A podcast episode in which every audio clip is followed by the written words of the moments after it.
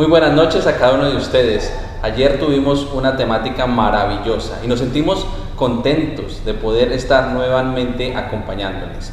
Allí desde Paz el último rincón, hasta Guaviare y Guainía, sean ustedes bienvenidos. Y quienes no han luchado con su carácter, pero esta noche vamos a aprender a cómo superar esos problemas de carácter.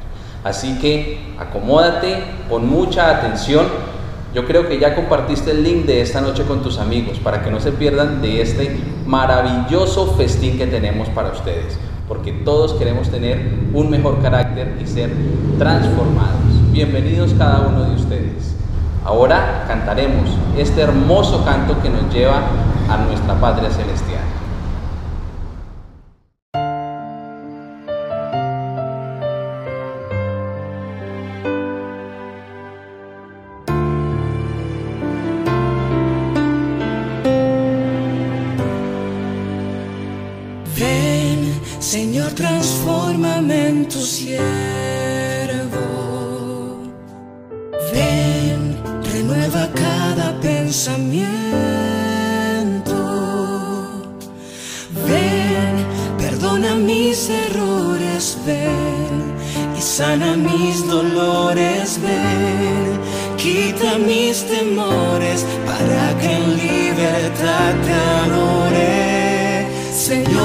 Transformame, es mi deseo. Crea en mí un corazón nuevo que guarde tesoros en el cielo. Dios, transformame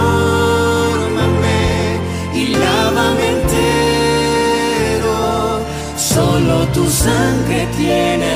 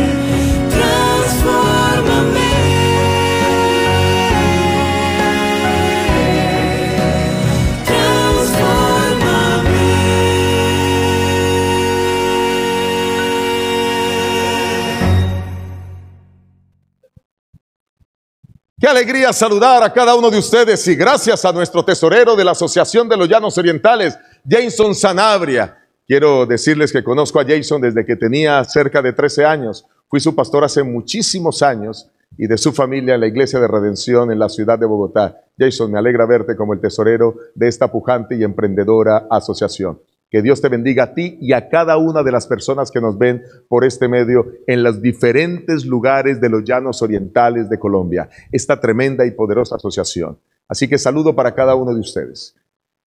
El tema que vamos a tocar hoy titula ¿Cómo superar los defectos del carácter? ¿Cómo superar los defectos del carácter? Pero necesitamos la bendición de Dios para que sea Él quien nos hable en esta hora. Oramos. Querido Padre que estás en los cielos, te pedimos que tu poder se manifieste en esta hora, que tú nos ayudes a entender mediante tu palabra, oh Señor, que los seres humanos tenemos defectos, pero que solo hay una manera de encontrar solución y superar estos defectos, y es buscándote, Señor, a ti que eres el transformador de las vidas de los seres humanos. Transfórmanos en esta semana poderosa llamada Transformados Cámbianos para tu honra y gloria. Impacta nuestras vidas. Que tu Espíritu Santo se manifieste tocando a cada persona en cada lugar, no solo de los llanos orientales de Colombia, sino en cualquier lugar del mundo donde nos vean. En el nombre de Jesús te lo pedimos y te lo imploramos. Amén. Amén. Quiero comenzar mi tema en esta hora con la siguiente declaración. Una declaración escrita por una reconocida educadora del siglo XIX. Y ella escribió, la guerra contra nosotros mismos es la batalla más grande que jamás se haya reñido. La guerra contra nosotros mismos. Los seres humanos tenemos una lucha consigo mismos. Y la lucha, ¿por qué es? Para poder dejar aquello que aunque nos gusta y nos es placentero, sabemos que nos hace daño. Mira, una manera sencilla de poder demostrar que esta declaración es una verdad es cuando tú ves a alguien que está dominado por el vicio del alcohol, sabe que eso es malo, sabe que eso afecta a su cuerpo, sabe que eso daña su vida, sabe que eso le puede ocasionar un accidente de tránsito, sabe que eso está destruyendo a su familia, la relación con los demás, con las demás personas, que está afectando su vida laboral, pero aún así, aunque sabe lo todo el mal que esto le causa, no puede dejarlo. Ahora, ¿qué me dicen de una persona drogadicta? que sabe que las drogas que consume destruyen su cerebro, destruyen su torrente sanguíneo, destruyen todo su interior. Y él sabe que es malo, pero se siente tentado, motivado a seguir consumiéndolas. No sabe cómo poder vencerlas. Tiene una guerra contra sí mismo, está luchando contra su propio ser. Ahora, ¿qué me dicen aquellos que están luchando contra su mal genio? ¿Qué me dicen aquellos que están luchando contra las mentiras que dicen todo el tiempo? ¿Qué me dicen aquellos que están luchando contra ese mal hábito de estar criticando a los demás o de estar murmurando de los demás o de estar tratando mal a los demás o quizás de estar gritando a otros? Tienen lucha consigo mismo con defecto de carácter que destruyen a otros y que los dañan a ellos también. El apóstol Pablo sabía de antemano de esta lucha. Y el apóstol Pablo dejó registrado eso en la palabra del Señor. Vayan conmigo al, libro de Romanos capítulo 7. Romanos capítulo 7, versículos 15 y luego vamos a ver el versículo 19 y el versículo 20. Romanos 15, 19 y 20. Dice el apóstol, lo que hago no lo entiendo, pues no hago lo que quiero, sino lo que detesto eso hago. No hago el bien que quiero, sino el mal que no quiero, eso hago. Y dice el verso 20, y si hago lo que no quiero, ya no lo hago yo, sino el pecado que está en mí. Qué tremenda lucha descrita por el apóstol en estas palabras tan profundas. Él quiere hacer lo bueno, pero lo que detesta lo hace y está hablando desde la perspectiva espiritual, desde la perspectiva cristiana. Hay cristianos que aman a Dios, que quieren seguir al Señor, pero todavía se sienten inclinados hacia hacer lo malo. ¿Cómo vencer esto? Quiero tocar este tema desde, o mejor, tocar cuatro puntos dentro de este tema. Número uno, quiero hablar de que vivir bajo autoridad, esto moldea el carácter. O sea, es, necesitamos vivir bajo autoridad. Número dos, hablaré acerca de lo que la Biblia presenta como defectos del carácter. Número tres, hablaremos de cómo identificar los propios defectos del carácter, porque algunos ni se dan cuenta que tienen esos defectos. Y número cuatro, hablaremos de cómo superar esos defectos del carácter. Vamos al punto número uno. Vivir bajo la autoridad modela el carácter. ¿Saben ustedes que lo contrario a vivir bajo autoridad es anarquía o anarquismo? Anarquía es una vida sin control de nadie. Es una comunidad sin normas. Es una comunidad sin leyes. Anarquía es donde cada individuo hace lo que le parece, sin que nadie tenga derecho a llamarle la atención. De paso, hay muchos que promueven esta filosofía de vida en el mundo. Y la enseñan diciéndole a la gente, tú puedes hacer con tu vida lo que tú quieras. Nadie tiene por qué llamarte la atención. Nadie tiene por qué ponerte regulaciones. Nadie tiene por qué decirte cómo, cómo hacer las cosas. Y esto está llevando a ciertos grupos y comunidades en el mundo a vidas tristes, a vidas desordenadas, que lo único que hacen es destruirse a sí mismos y destruir a otros. La anarquía no trae nada bueno. Y la palabra del Señor nos muestra también y nos habla del peligro de la anarquía. Lastimosamente, muchos defensores siguen habiendo en el mundo en relación con esto. Pero noten que cuando hay una autoridad, todo tiene reglas. De paso, la palabra del Señor muestra con claridad en Romanos el capítulo 13, desde el versículo 1 al 6, que Dios estableció las autoridades en esta tierra para que se cumplan su voluntad. Así que cuando hay gobernantes, quizás un presidente, un gobernador, un alcalde, cuando hay un consejo municipal o quizás una reunión de diputados en el departamento o quizás el Senado de la República, con el propósito de establecer leyes, reglas que regulen el comportamiento de los ciudadanos, todo esto tiene un solo propósito, que podamos vivir de la mejor manera en armonía. Mire, un ejemplo claro de cuán importante es vivir bajo autoridad es que los hijos vivan bajo la autoridad de los padres. Y quiero explicarlo de esta manera. Si un niño que está creciendo, que se está desarrollando, no tiene una autoridad que le regule su vida y su comportamiento, muy posiblemente llegará a ser, llegará a ser un criminal en el mañana. ¿Y qué pasaría, por ejemplo, si tu hijo eh, se levanta en la mañana y quizás tú eres un promotor de la anarquía y entonces tu hijo dice, papá, no quiero ir a la escuela? Y como no puede haber autoridad y el niño puede hacer lo que quiera, y tú quizás eres un promotor de la anarquía, o quizás soy yo el padre de ese niño. Así que como promotor de la anarquía le digo a ese niño, mira hijo, haz con tu vida lo que quieras. Si no quieres ir a la escuela, no vayas. Y al otro día el niño vuelve y dice lo mismo, papá, no quiero ir a la escuela. Hijo, haz con tu vida lo que quieras. Si no quieres ir a la escuela, no vayas. Y entonces la madre al otro día prepara el desayuno y llama al hijo a desayunar y le dice, hijo, ven, toma el desayuno. Y dice, mamá, no quiero desayunar. Y entonces, como es una familia que promueve la anarquía, la madre le dice, mira, este, no hay problema, hijo, si no quieres desayunar, come cuando tú quieras, no te afanes. Y al otro día, nuevamente, la madre prepara el desayuno y le dice al niño que venga. Y el niño dice, mamá, tampoco quiero hoy comer. Pero ¿sabe qué me provoca? Me provocan unos dulces y me provocan chocolates y me provoca una malteada y me provoca, y en fin. Pero suponte que ahora el niño se levanta en la mañana y como hacen la mayoría de los niños deben ir a ducharse. Y entonces el padre le dice, hijo, ven a la ducha.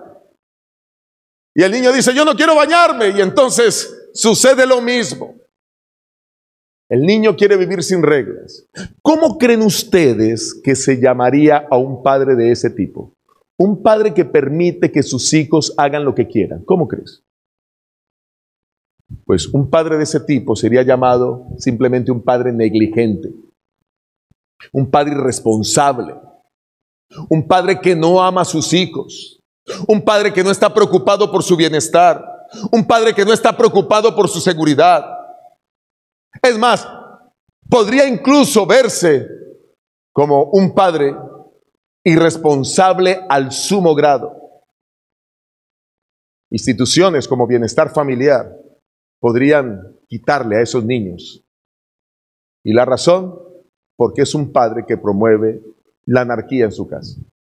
Ahora, aunque he puesto este ejemplo y parece extremo, esto es solo para ilustrarles que si Dios no estableciera reglas, pautas, normas, directrices a seguir, como las presenta en su palabra, si Dios permitiera que nosotros pudiéramos hacer lo que quisiéramos, entonces ¿qué tipo de padre sería Dios para nosotros?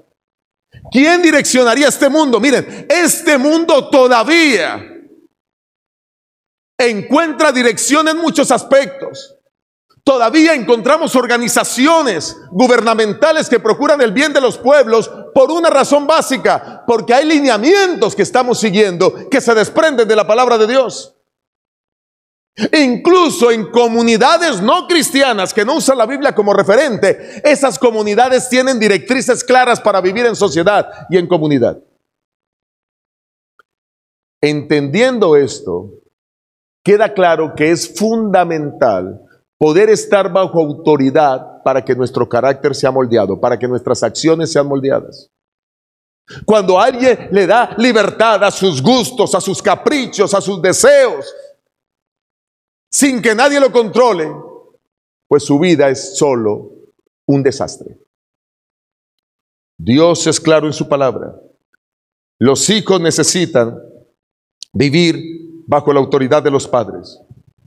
Los cristianos necesitamos vivir bajo la autoridad de Dios, porque eso nos prepara para el futuro. De la misma manera como un padre le enseña a su hijo a comer a horas, como un padre le enseña a su hijo a bañarse todos los días, como un padre le enseña a su hijo lecciones que le, le, permitirán en el futuro ser una persona de bien, de la misma manera Dios nos da lecciones día tras día que nos enseñan a ser personas felices en esta tierra y por la eternidad. Pero eso sucede cuando nosotros dejamos que Él nos hable. Vivir bajo la autoridad de Dios perfecciona nuestro carácter. No hay nada mejor que eso. Quiero que vayan conmigo a Isaías, el capítulo 1, el versículo 18. Isaías capítulo 1, el versículo 18. Dice Dios en su palabra, venid luego, dice Jehová, y estemos a cuenta. Aunque vuestros pecados sean como la grana, como la nieve serán emblanquecidos aunque sean rojos como el carmesí, vendrán a ser como blanca lana. Eh, quiero hacer dos aplicaciones de este texto bíblico. En la primera aplicación es que Dios quiere que si cometemos errores, vengamos a Él, confesemos nuestros errores y pecados y Él va a transformarnos para hacernos nuevas personas. Eso en primera medida. Pero en segunda medida, este texto, Dios nos está diciendo y dice, ven, Pongámonos a cuenta. Otra posible traducción, y que así aparece en otros escritos, en otras traducciones bíblicas, es ven y pongámonos de acuerdo. Dios no es, no es un Dios intransigente, Dios no es un Dios que obliga, Dios es un Dios que anima, que persuade, que te muestra que es lo mejor, que convence. Y Dios mediante su palabra te está diciendo, ven, pongámonos de acuerdo. Quiero mostrarte las razones por las que es bueno para ti ciertas cosas. Y entonces ahora el Señor delinea normas, decretos, leyes, estatutos para que sus hijos se rijan con un solo propósito, permitir que viva feliz en esta tierra y para siempre. El problema es que muchos de nosotros decimos ser cristianos pero no vivimos como cristianos ni conforme a la palabra de Dios. Pero el vivir bajo autoridad es una bendición increíble, porque al vivir bajo autoridad estamos dejando que alguien que sabe más que nosotros, que tiene más poder que nosotros, que conoce el pasado, el presente y el futuro, que sabe a dónde llegarás tú más adelante, te muestra un camino, un derrotero a seguir. Y yo quiero invitarte para que tú sigas ese camino, porque si sigues ese camino no tendrás errores, no te equivocarás. Llegarás muy lejos. Dios quiere dotar tu vida de una cantidad de dones inestimables para que puedas disfrutar de ese gozo. ¿Saben? Todo lo que el ser humano hace en la vida tiene ese propósito, buscar la felicidad. Y todo lo que Dios escribe en su santa palabra para los seres humanos tiene ese propósito, llevarles y darles felicidad. Este es el mejor manual de la felicidad que puede existir. Si tú quieres ser próspero en la vida, yo te invito para que busques en la palabra, para que crezcas allí. Mire, la palabra te va a hacer una mejor persona, va a hacer que hables mejor, que vistas mejor, que tengas mejores relaciones, mejores padres, mejores madres, mejores esposos, mejores hijos mejores en la relación con los demás. Así que queda claro aquí que es muy importante vivir bajo autoridad. Queda muy claro aquí que el anarquismo queda totalmente desechado de la vida de los verdaderos hijos de Dios. De paso, vale la pena aclarar que un principio del satanismo actual que está registrado en la Biblia satánica, publicada en el año 1969, precisamente cerca de donde estamos, aquí en la ciudad de San Francisco, escrita por Anton Sonderlevy. Esa Biblia satánica presenta la premisa fundamental de satanismo. ¿Saben cuál es? Haz lo que tú quieras. Haz lo que tú quieras. Anarquía total. Pero Dios, que es un Dios de orden, nos invita a que nos sometamos a autoridad. Los hijos a la autoridad de los padres, los alumnos a la autoridad de sus maestros, los empleados a la autoridad de sus patrones, los esposos a la autoridad de las esposas. Bueno, estoy bromeando aquí. Quizás eh, más bien compartir esposos y esposas una linda relación de pareja donde cada uno tenga su autoridad en su esfera, en su espacio. Segundo aspecto que quiero tocar es el tema de los defectos del carácter. ¿Saben que la Biblia muestra muchos defectos del carácter. Dios en su palabra nos está diciendo en qué cosas nos equivocamos. Y vamos a dejar que sea Él el que precisamente nos hable de esos defectos. Comencemos con un texto. Este texto aparece en Efesios, el capítulo 4, el versículo 31. Escuchen. Efesios 4, 31. Dios quiere que dejemos esto. Quítese de vosotros toda amargura, número uno. Dos, enojo. Tres, ira. Cuatro, gritería. Cinco, maledicencia. Seis, malicia. Estos son solo algunos. Este es solo un versículo de los muchos versículos que presentan defectos del carácter en nuestras vidas. Y estos defectos destruyen las relaciones que podemos tener con nuestros seres que, eh, amados. Destruyen las relaciones de pareja, destruyen las relaciones entre amigos, destruyen las relaciones laborales. Y Dios nos advierte, quítese de vosotros eso. Quiero que miremos algunas de estas cosas. Miremos, por ejemplo, la amargura. ¿Conoce usted alguna persona amargada? Son esas personas que se están oponiendo constantemente a todos. Son esas personas que siempre tienen una actitud negativa frente a las ideas de otros. Son esas personas que no, no les gusta la unidad. La amargura es un sentimiento duradero de frustración. La gente se siente triste con lo que le rodea, triste con los demás, triste consigo mismo. Siente que nada en la vida le va a salir adelante. Esas personas que tienen esa amargura, Dios dice, quítese de vosotros esto. Y aunque en el próximo tema hablaremos un poco más acerca de los pensamientos, quiero decirles que la amargura se origina en el pensamiento. Si algo me impacta de la palabra de Dios, si algo me gusta de la Biblia, es que la Biblia está llena de positivismo desde el Génesis hasta el Apocalipsis. Tenemos un Dios altruista, un Dios que siempre habla animándonos, un Dios que siempre nos está estimulando a salir adelante, pero las personas que sufren de amargura viven en ese grado de decepción de que ellos experimentan consigo mismos y con la vida. Un defecto de carácter. Quizás estoy hablando a alguien que está lleno de amargura. Quizás estoy hablando a alguien que experimenta esa tristeza profunda constantemente. Que nada le hace feliz. Pues yo quiero decirte en el nombre bendito de Jesús que el Señor dice en su palabra que eso debe salir de tu vida, que debe no puedes vivir con amargura, porque Dios quiere llenar tu vida de felicidad. Ahora, ¿qué me dicen acerca de el siguiente concepto que es el enojo, o el siguiente mal hábito, si quieren llamarlo de esa manera, o defecto de carácter. Dice la palabra de Dios en Santiago 1.19, por esto, mis amados hermanos, todo hombre sea pronto para oír, tardo para hablar y tardo para irarse. Ya hablamos de eso en el tema de ayer. Ya hablamos acerca de cómo poder dominar este mal carácter. Pero la ira es un defecto, está destruyendo la vida de millones de personas en el mundo. Y no podemos dar rienda suelta a la ira. Debemos sosegarla y debemos entregar este defecto de carácter en manos de Dios. Si tú eres de los que sufre de ira todo el tiempo, en el nombre bendito de Jesús te invito a que tú puedas entregar a Dios tu problema. Él puede cambiar. Puedes escribir ahora mismo en el chat, y puedes decir, oren por mí porque yo sufro de ira. Escríbelo. Vamos a estar orando por ti. Hay un grupo de personas dedicadas a recoger todos los pedidos que tú estás, escribiendo en el chat para orar por ellos. Es cierto, el enojo, la ira nos destruye. Miren cómo lo presentan estos textos, Efesios 4:26. Airaos, pero no pequéis. No se ponga el sol sobre vuestro enojo. La palabra del Señor muestra que los días terminan cuando el, el, sol se pone. De puesta de sol a puesta de sol son los días. Por eso este texto está diciendo que no se ponga el sol mientras estés enojado. En otras palabras, que no termine el día mientras estás enojado. Los problemas hay que arreglarlos con las demás personas inmediatamente, tan pronto se presentan. Quizás, quizás no deba discutir en el momento en que el enojo ha aflorado en ti. Siempre le recomiendo a las personas que cuando se enojan hagan dos cosas. Número uno, se callen, no digan nada. Y si va a decir algo, simplemente diga, no puedo hablar ahora, estoy enojado. Y salga de ahí.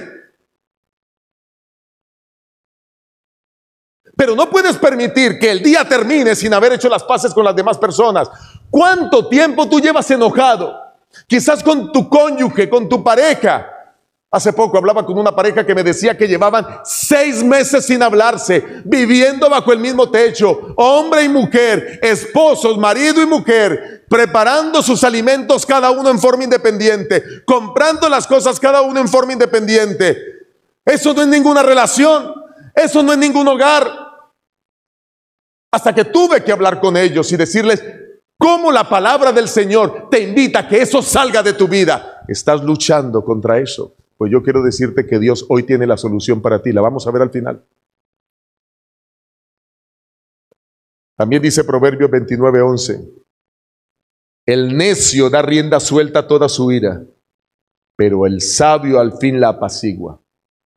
El necio Deja que si hay que gritar, si hay que pelear, si hay que llorar, pero que no se guarda nada. ¿Han escuchado a estas personas que hablan así? Es que esto lo arreglamos ya. Y es que yo no me voy a guardar nada. Y es que yo no me voy a dejar de usted. ¿Han escuchado esas personas? Pues esas personas que hablan de esta manera necesitan aprender de Cristo y de su palabra. Y necesitan aprender que la ira es el peor consejero. Una orientación más con respecto a la ira. Nunca tomes ninguna decisión cuando tengas ira.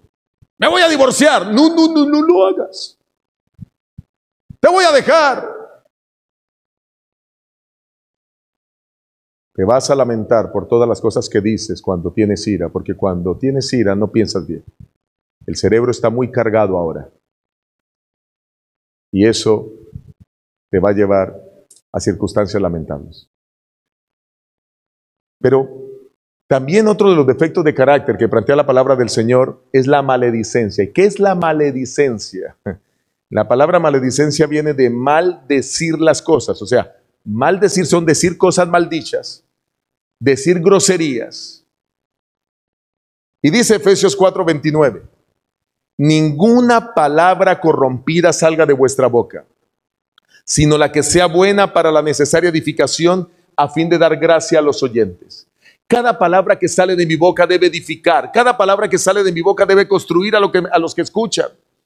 Yo no puedo decir palabras que hieran, que dañen, que destruyan a mi prójimo, ni que destruyan a mis hijos, ni que destruyan a mi esposo, mi esposa, ni que destruyan a las personas que amo.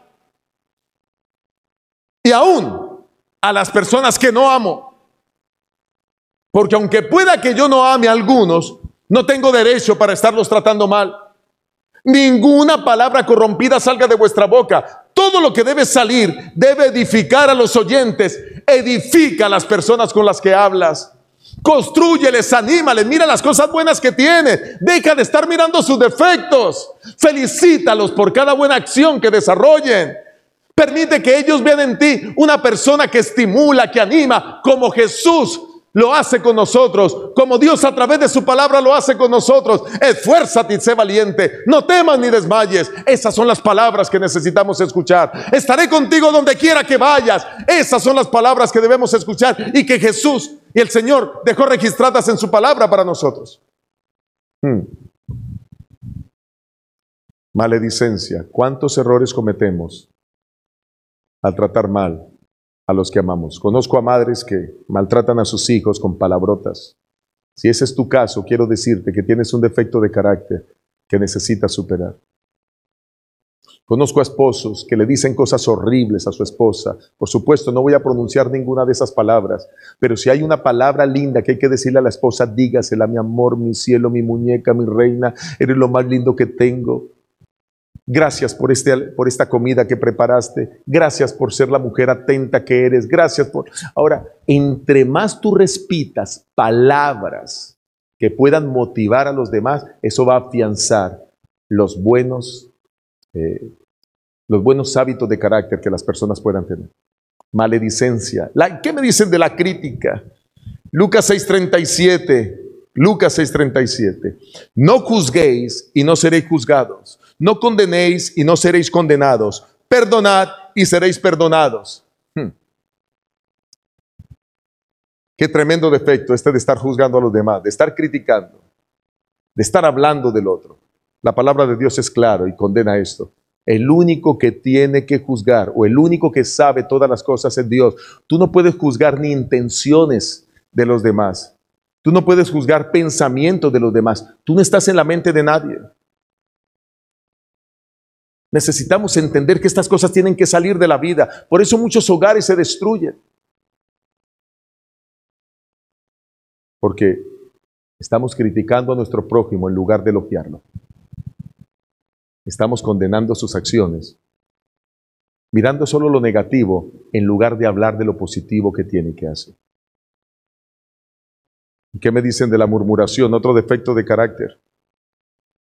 Dice Proverbios 12, 18, hay hombres cuyas palabras son como golpes de espada. Un golpe de espada corta, quita los miembros, pero la lengua de los sabios es medicina. Dios quiere que tú y yo seamos sabios. Dios quiere que cuando le hablemos a otra persona, cada palabra que digamos sea como un bálsamo refrescante que lo toque, que lo transforme y que lo ayude. Las personas necesitan bondad en nuestras palabras y compasión. Sé sabio. El único que da sabiduría es Dios. Saben, conozco a hombres muy inteligentes y algunos hasta ganadores de premios Nobel en diferentes áreas, pero que no tienen la sabiduría porque se exasperan con cualquier cosa, se disgustan de cualquier manera, tratan mal al que quiere, son petulantes, orgullosos, engreídos, no están dispuestos a aceptar que necesitan un cambio en sus vidas. Y dice Proverbios 12:16, el necio al punto da a conocer su ira, pero el prudente no hace caso de la injuria. ¿Y qué si murmuran de ti? ¿Le haces caso a cada cosa de la cual hablan mal de ti? ¿Qué si te están criticando? ¿Prestas atención a cada crítica? No, el hombre sabio no hace eso. Si tú estás haciendo lo correcto y alguien te critica, tú sabes que estás en el camino correcto, no le prestes atención, porque el hombre sabio no presta atención a la injuria, ni a la calumnia, ni a la crítica, ni a la murmuración. Es más, el hombre sabio y cristiano ora por aquellos que murmuran de él, ora por aquellos que le critican ama a sus enemigos. Y la mentira, otro defecto terrible de carácter. Proverbios 12:22, los labios mentirosos son abominables para Jehová, pero le complacen quienes actúan con verdad. Diga la verdad, pase lo que pase. Frente a las personas que amas, a tu esposa dile la verdad, pase lo que pase. A tus hijos dile la verdad, pase lo que pase. Y a todo ser humano. Porque si quisieras engañar a los hombres, posiblemente podrías hacerlo. Pero al único que no puedes engañar es a Dios. Y cuando tú disfrutas la mentira, quiero decirte que estás en las manos equivocadas, no estás en las manos de Dios. Juan 8:44 dice, que el diablo es el padre de la mentira porque lo hace desde el principio y es homicida además. Y si es padre de la mentira, pues obviamente también es padre de aquellos que la practican. Estos defectos del carácter acaban y arruinan del interior las relaciones. Pero hay otros defectos de carácter que arruinan del interior. Y esos defectos de carácter son defectos que las personas llevan sobre sí mismos y no se dan cuenta que los tienen. Y de paso es posible que mientras estamos presentando este tema, tú estés reflexionando y digas, yo tengo ese problema, yo no sabía que era un problema y un defecto de carácter, yo no sabía que Dios hablaba de eso, pero Dios quiere cambiar tu vida. Acéptale en esta hora. Dice eh, aquí, como lo pusimos en la diapositiva, algunos defectos que nos destruyen a nosotros. Está el orgullo, está la avaricia, está la envidia, está el rencor, el egoísmo, la impaciencia y muchos otros. Quizás no tengo tiempo de enumerarlos todos. Pero aquí no se trata tanto de hablar de los defectos, aquí se trata más de hablar de cómo superarlos. Pero sí quiero decirte algo, el más grande de los defectos, y no solo de los defectos, sino de los pecados, se llama orgullo. El orgullo fue lo que inició este gran problema que estamos experimentando en el universo, este conflicto entre el bien y el mal. ¿Saben? Cuando una persona no quiere hacer lo malo y termina haciéndolo, esa lucha que tiene sobre sí mismo no es otra cosa que una lucha de dos naturalezas. La naturaleza carnal, pecaminosa, contra la naturaleza espiritual. La naturaleza carnal motivada por Satanás, la naturaleza espiritual que Dios quiere rescatar, con la cual quiere hacerte su hijo. Y esa lucha de las naturalezas finalmente terminará cuando tú decidas a qué naturaleza alimentar más. Si alimenta la naturaleza carnal, esta será fuerte y vencerá la naturaleza espiritual. Pero si alimenta lo espiritual, esta será fuerte y derrotará a lo carnal. Tú debes tomar esa decisión. El orgullo, el más grande de los pecados, cuando tú te sientes que eres más que otros. Miras a los demás por encima del hombro. Crees que nadie puede llamarte la atención, que tu camino es correcto, que tú nunca te equivocas. Hmm. Mira este texto de la palabra de Dios para los orgullosos. Proverbios 12:15. Opina el necio que su camino es derecho, pero el sabio obedece el consejo. El necio cree que su camino es derecho, pero aquí está el sabio obedeciendo lo correcto. Obed, toma consejo. Entre más alta sea tu posición, más consejo debes recibir. Entre más sabio eres, más consejo está dispuesto a aceptar de los demás. ¿Cómo identificar los defectos de carácter? Mira, la primera manera de identificar los defectos de carácter es que los peores defectos son generalmente los defectos y los comportamientos que más justificamos. Fue una mentirita pequeña, fue una mentirita blanca. Ese es un defecto terrible, porque cuando comenzamos a justificar la mentira, y quiero que sepas que ya ese es un defecto de carácter, cuando tú hablas y ofendes a quien quiere, dices, es que yo tengo que decir las cosas como son, es que yo no puedo quedarme callado. Y tú crees que eso es una cualidad. Cuando tú defiendes tus acciones equivocadas, allí esta es una buena manera para que descubras tu defecto de carácter. Unas veces, porque alguien te, te lo dijo, te exhortó, tú puedes entonces ahora darte cuenta que estás en, en esa dificultad. Puedes comprobar por ti mismo que lo que estás haciendo es incorrecto. Y ese verlo por ti mismo es simplemente porque hoy, al ver a otras personas que actúan correctamente, tú te das cuenta que tu accionar es contrario. Y la tercera manera, como descubres estos defectos del carácter, es cuando escuchas a otras personas.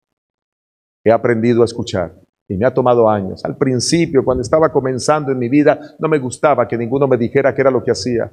Pero hoy entiendo que escuchar es valioso, porque son las otras personas las que me, me construyen, me ayudan. Sus orientaciones me cambian, me transforman. De paso, selecciona alguna persona idónea para que sea tu, tu consejero, tu orientador. Una persona que de verdad te ame, que te quiera. Mi mayor, eh, la persona que más me exhorta, es mi esposa. Y constantemente me dice, no hagas esto, haz esto, es aquello. Y he aprendido a escucharla. A algunos hombres les molesta que sus esposas les digan cosas.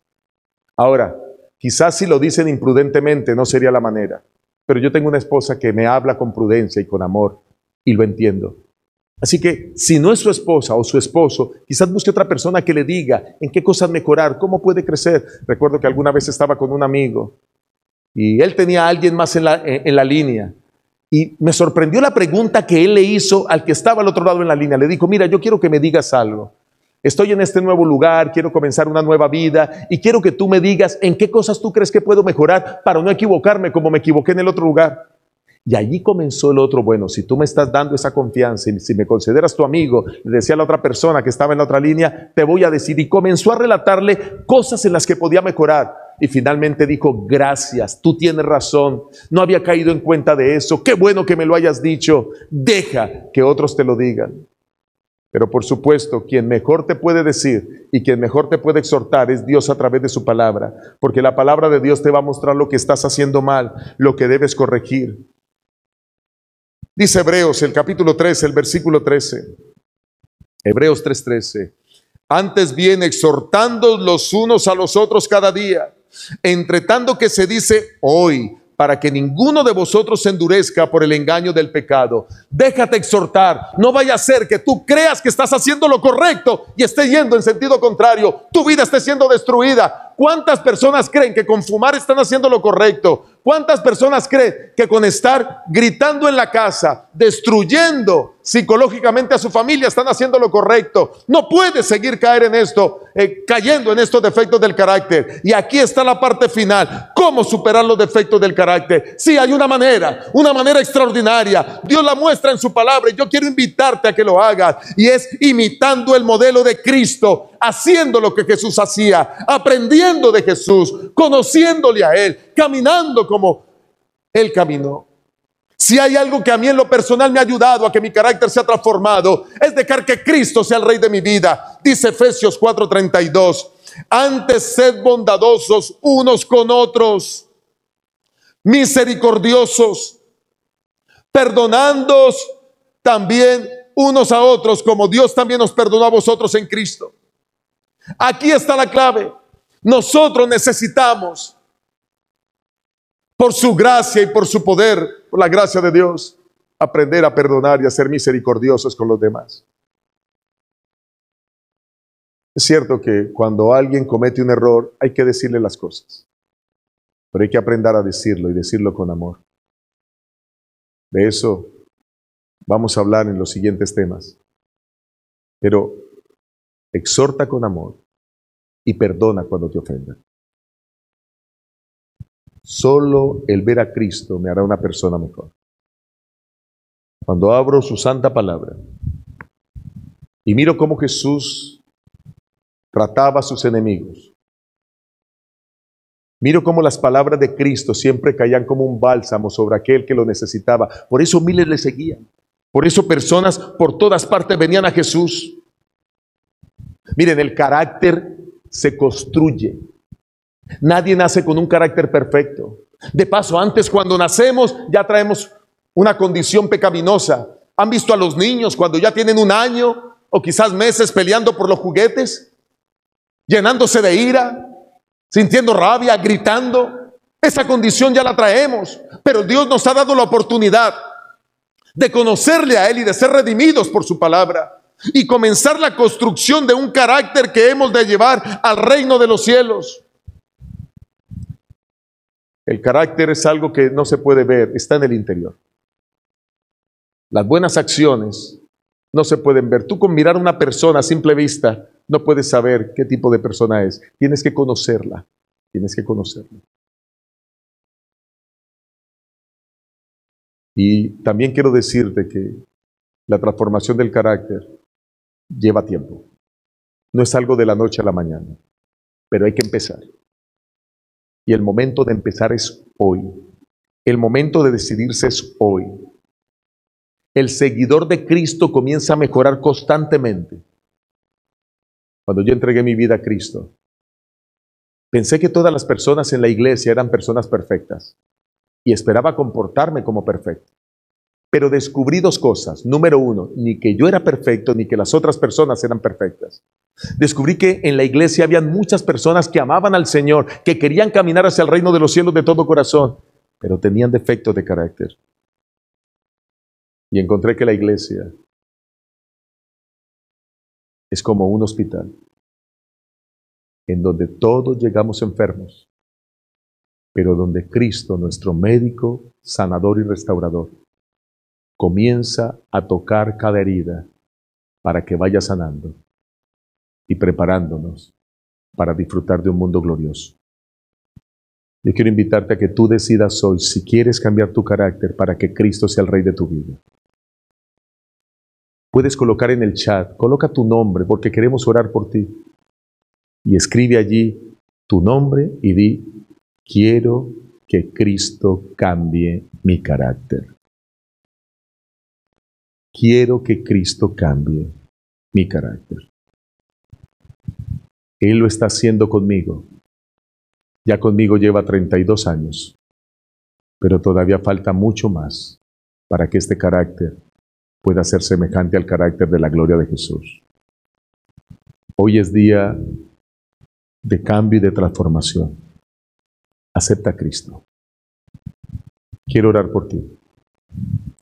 Y quiero pedirle al Señor que todos estos defectos de los que hemos hablado de hoy puedan ser superados, pero solo hay una manera. Mirar a Cristo, imitarle a Él y pedirle a Él que nos transforme. Hoy es el momento de que tú y yo vengamos a pedir perdón a Dios para comenzar esta nueva experiencia. Y lo vamos a hacer a través de una oración. Oremos. Querido Padre que estás en los cielos, queremos pedirte perdón por nuestros pecados. Estos defectos de carácter no son otra cosa que pecados que carcomen nuestra vida. Algunos han creído equivocadamente que el criticar, que el murmurar, que el mentir, que el enojarse no tiene nada de malo, que es normal y que podemos seguir con esos defectos toda la vida. Pero tu palabra nos ha mostrado que no es así, que necesitamos hoy un cambio. Yo te pido en el nombre bendito de Jesús que tú puedas transformar a cada hombre, a cada mujer aquí presente, a cada niño, a cada joven. Señor, coloca tu mano maravillosa para que podamos ver una vida nueva a partir de ahora. Límpianos. Aquí dejamos delante tuyo el egoísmo, el rencor, la mentira. Aquí dejamos la maledicencia, la ira, el enojo.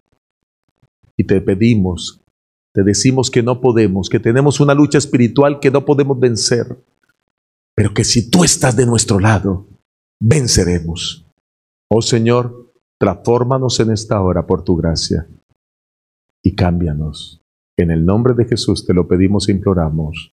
Amén. Amén. Les esperamos mañana. Dios te bendiga. Dios te guarde.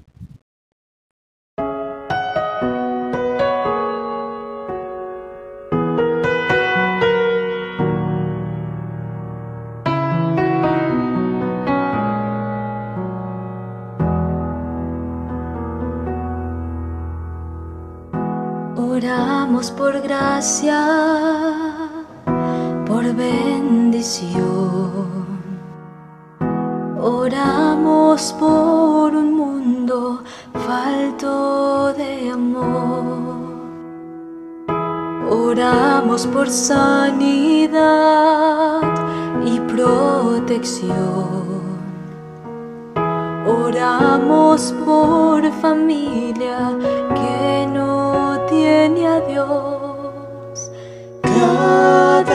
oración tú escuchas sin cesar. Y en tu inmenso amor permites lo mejor. Y si bendices en tormentas, y si tú sanas con lágrimas, y si mis noches en desvelo a ti acercan mucho más. Y si las pruebas son tu manera de salvar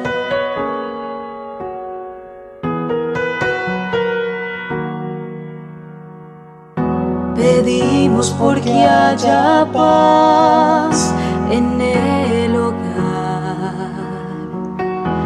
Lloramos de impotencia en la enfermedad. Desconfiamos de tu bondad. Como si cada promesa no fuera real.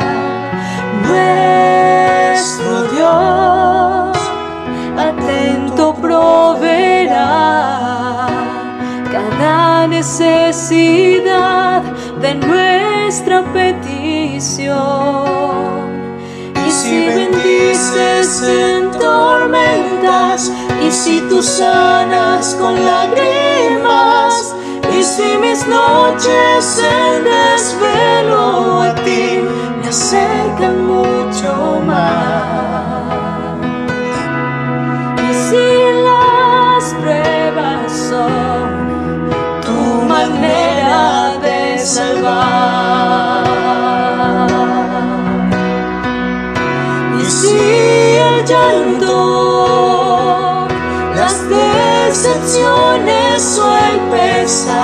me han de recordar que este